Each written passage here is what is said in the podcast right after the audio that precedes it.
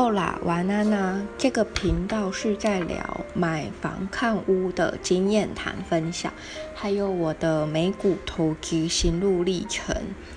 那我会用我的切身经验来分享跌倒的事迹，也一步一步记录这一些点点滴滴。那今天要送上的菜单是，呃，跟房子相关的。上回有提到，下一次要分享，就是今天我们要来分享的是，在我二零一九年跟着网络上那时候最热门的团购网的买房的一些相关人员去看房子。那那时候是真的已经有下定了，那但是当然也有退刷。那我再翻了一下我的日记啊，我看到的是说，我那时候记录就是写日记的时候记录这个案子是。诶，我那时候有下定，而且也很庆幸之后我有再去退刷，因为完工后的几年就是现在嘛，有有一次，嗯，算是绕到那边去看一下成品，那就发现说完工后的外貌就是要诶房子的外观跟当初人员介绍的时候有落差。那我看了一下日记，那时候我就看一下日记，就是上面有提到说。销售人员他的口头叙述是介绍说，建案的入口大门啊会采那种自动的旋转门，那金属的框边样式的设计，那就是用来凸显建案的身份啊等级，而且会把它设计在正中间，就有点像是回家，像是在国外饭店的拉比和附近的生活水平很等级很搭配。那因为那时候销售人员把附近环境塑造成就是外国人口比较多，因为有一些国际集团的办公大楼在那边，那也有国外的高级主管，甚至说附近也有国际等级的酒店呐，那又是在从化区内，未来的潜潜力很好。那那时候销售人员有介绍到说，一楼的店面呢已经有确定，像是医美集团啊、牙科诊所啊，比较静态的，那也比较高端的商业行为会进驻，就是已经有确定买好，那会进驻，所以以店面的选择来说不多。那我也只能说，那时候他这样介绍，那我也太嫩了啦，就是他这样想两下就说服我。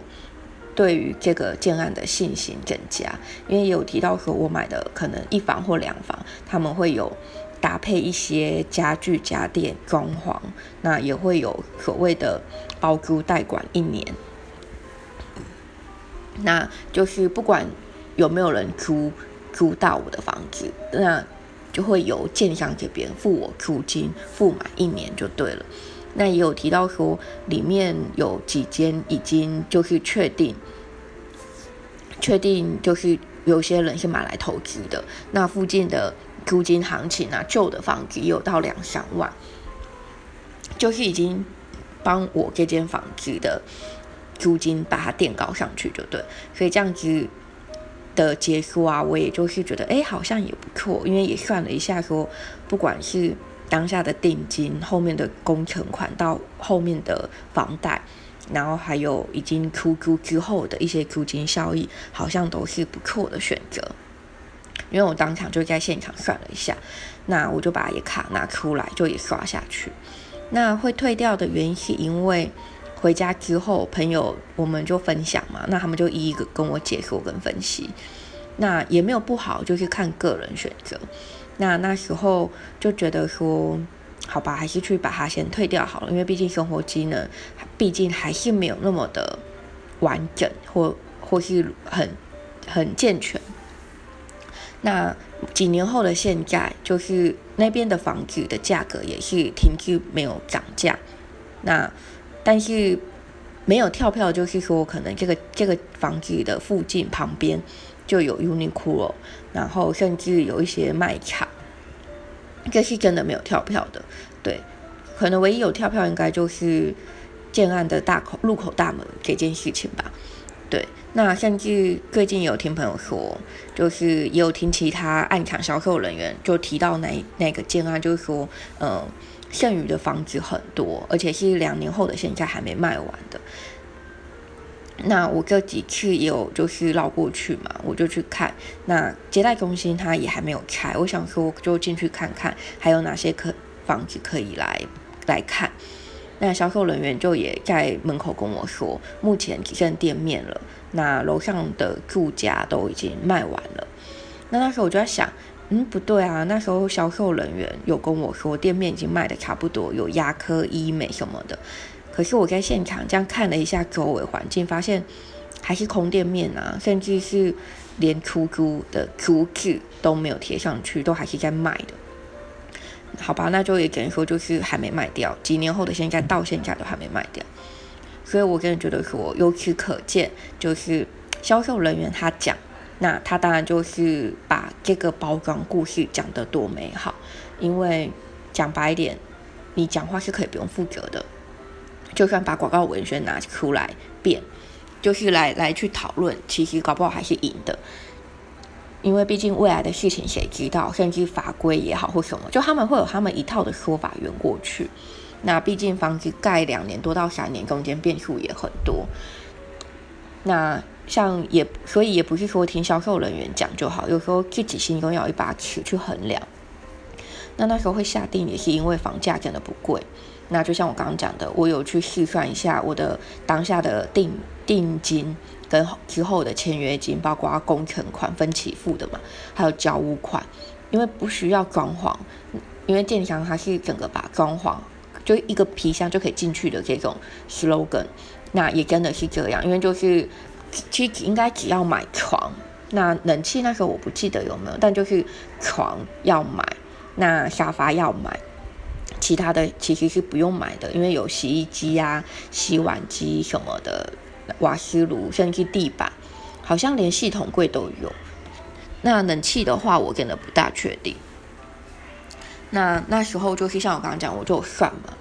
就是你看省了装潢费，甚至我后期每月付的房贷支出，就可以用租金去 cover 这些，而且更而且还会有多几千块。如果保守估计啦，可能打平，那再差一点，可能就是再垫个一千两千，但是不多。所以当下就觉得说，哎，还不错，所以就刷了。可是现在想起来，其实我觉得，不管建商他有没有跳票，有没有变更，但是对我来说，我会觉得有时候，嗯，那时候其实不要退刷，或许还比较好，因为搞不好我就有一间自己的房子了，就是拿来出租用，虽然它只是一房而已。那。那时候一房好像不到八百，其实，在那个时间，我觉得应该对我来说会是有一点贵，因为我那时候工作还没有很稳定。其实，如果说是家人帮忙的话，其实 OK 的，因为就当做一个存钱的一个目标。那再就是像我刚刚提到的，附近的生活机能，它至少是没有跳票的，就是像有刚刚说的一些日系的一一些品牌。就是餐厅也好，或娱乐也好，就是进驻。那也有不少量饭店，甚至一些那种生活早市啊。那看一下它的生活地图，其实，嗯，也是可以居住的，而且不会像市中心那么拥挤。该有的生活机能也都有。而且再看一下，就是那附近其实也没有一千万以下的房子可以买。但我只能说，这世上是没有后悔药可以吃的，只能说自己训练眼力的能力。真的那时候还太差，所以我当然很希望说下次还有房子能让我看了很喜欢，又狠狠的敢狠狠的刷下去的，因为毕竟现在房子真的是越做越小，没有几年前做的像那种空间大。但我想应该这就是一个趋势吧。对，那一开头其实就有提到，就是我是看购物的那种团购网的说明。就就是他们会一起带带去看房子、买房子。其实几年前那时候，这种团购网还蛮盛行的，甚至杂志上也有为他做一个专题报道。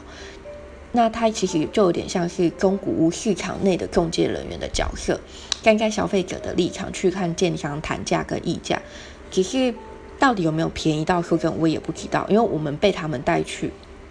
他们也会在旁边陪同，有时候可能离得比较远，让我们自己跟销售人员接洽，但他还是会在那个附近，甚至说销售人员，他就是让销售人员知道说，哎，这客人就是我们团购网带来的这样。那后续其实我到下定到退订，团购网的人也没有跟我接洽，那其实我也不知道我到底这样子算是我因为团购网去而便宜，还是因为我自己去而便宜？说真的，我不知道哪一个比较便宜。但之后也有不少群组的成员有针对团购网的管理员发布的讯息有表达一些不满，但这是不同的团购网啊。对，那上面我看到的人家的留言是说，有人提到说，嗯，你们公开报名的资料，就是那个案子的资料，是在帮建商清余屋吗？因为那时候管理员他们 PO 的都是一些开案很久，或是已经卖很久，甚至接近房子那个那个尾声了。那到底，其实那个会员他会怀疑也不是没有道理的，因为我也会怀疑啊，我会觉得你现在 PO 出来到底是优惠价。还是去最后那个人的接盘价，那当然管理员也有回复他，但我忘了回什么。但我想也是因为他回的很没有说服力，所以我没有记得吧。那只觉得说这几年的团购网经营的很，嗯，可能真的就像留言者说的，就是感觉就是变相帮建商打广告、清余屋，然后把这些人放在一个群组，然后号称说，哎，我们是团购的，可以争取到比较便宜的，然后如何如何的。但因为这些案子其实都是我在五九一新建案的那种看都看到腻的房子，甚至已经有些跟销售人员就是口头电话赖聊过报过价的房子，那根本不像是说，呃，我觉得啦，就是不像是团购网说他帮我们去争取如何如何的，但价格可能真的有差别吧，我想。然后有一次是跟销售人员的小姐在聊。那销售人员也讲得很直白。电话里面，他我就问他，我说：“哎，如果我今天跟团购网来看，还有我跟你来买，你觉得你们哎，他哪一个会比较便宜啊？”那当然，小姐就说，她讲的其实我觉得也蛮有信服力的。她就说，现在都实价登录了，买贵买便宜都一目了然。那跟团购网来买，还要给他们扣，那你不如自己走进来来买。你说会差很多吗？其实根本不大可能，因为就是刚刚讲的嘛，实价登录了。如果说今天我们真的给他们团购网比较便宜，那可是实价登录看上面看到就会知道说，哎，差价差很多啊。但他这样讲没有错，所以我就变得说，我就在想，那到底是团购网便宜，还是我们自己去看便宜？其实我觉得回归回来就是像刚刚讲的，都已经实价登录了，买便宜跟买贵。其实建商也会觉得，就它的成本也会去抓得很紧。那可能对我们来说，可能单独去的会比较便宜，哎，比较贵，因为你就是一个人来啊，我没有，而且我一个人对你一个人就是需要一对一的介绍，比较耗费我的人力。但我不知道他们会不会这么想。其实在于说，我觉得小姐讲的没有错，就是团购网如果真的给他便宜的话，那谁家登录上去，其实大家都知道，都看得到谁买便宜谁买贵。那会不会有人去考？不知 道，因为都已经卖掉签约了嘛。其实在于说，这样的角色或是这样的一个一个，我觉得就是一个当参考好了。所以我现在可能会比较倾向的就是，我一样会去看，看完当然我也会跟。看可不可以也跟那个团购网的人去看，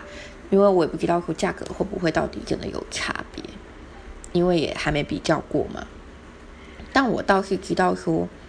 在很很早很早很早开卖，然后有刚好登记到，他们刚好有通知的那个期间去看，好像真的会比较便宜。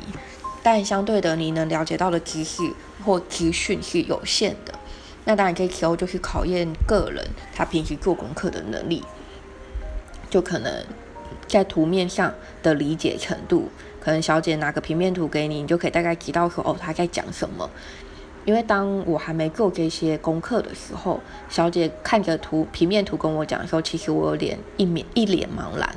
直到小姐跟我讲一些哦怎样怎样的介绍，我才知道说哦原来如此。那可能就是提到说梁柱会在哪边，那大概面积会多少，甚至宽几米，所以可能像客厅一般宽可能大概三米，那他们可能一有些比较特别会做到四米，那高度也会有差，那高度可能就是在于，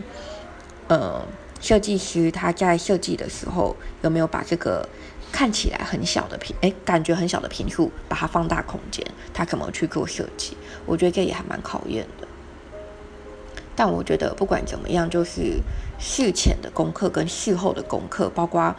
我听他们讲完、介绍完，甚至有时候自己在网络上看案看房子，就会自己去思考一下，或是自己去想一下，然后跟朋友讨论。因为我觉得跟相关有经验或是有比较专业性的人讨论，我觉得也是一个蛮不错的，就是当做聊天。当然，我也很希望说你们。可以留言来聊聊，说，哎，你们看过哪些案子？那你们的感想、心得是什么？因为我觉得每个人的讨论都是一种交流，嗯，所以啦，那那下期要来分享的是有一个故事，其实也是我从日记里面，就是我之前看房子做功课的一个日记里面看到，就是我还没买房子。就先跟那个销售人员吵架了，那这个我就留到下一次再来跟我分享。最后，最后，其实我还要再去提醒各位，就是买房其实再怎样都不会是一笔小钱，那也不是短暂居住，更不是投资出租。但你们每个人的选择是什么，我不知道。但是我要说的是，该做的工作事前做也真的不要少，因为我的故事就是你们的借鉴。那也欢迎你在另外一头听的你们来信分享你们的故事。以上感谢今天的聆听哦。为了让我有持续分享的动力，也欢迎请我喝杯咖啡吧。晚安。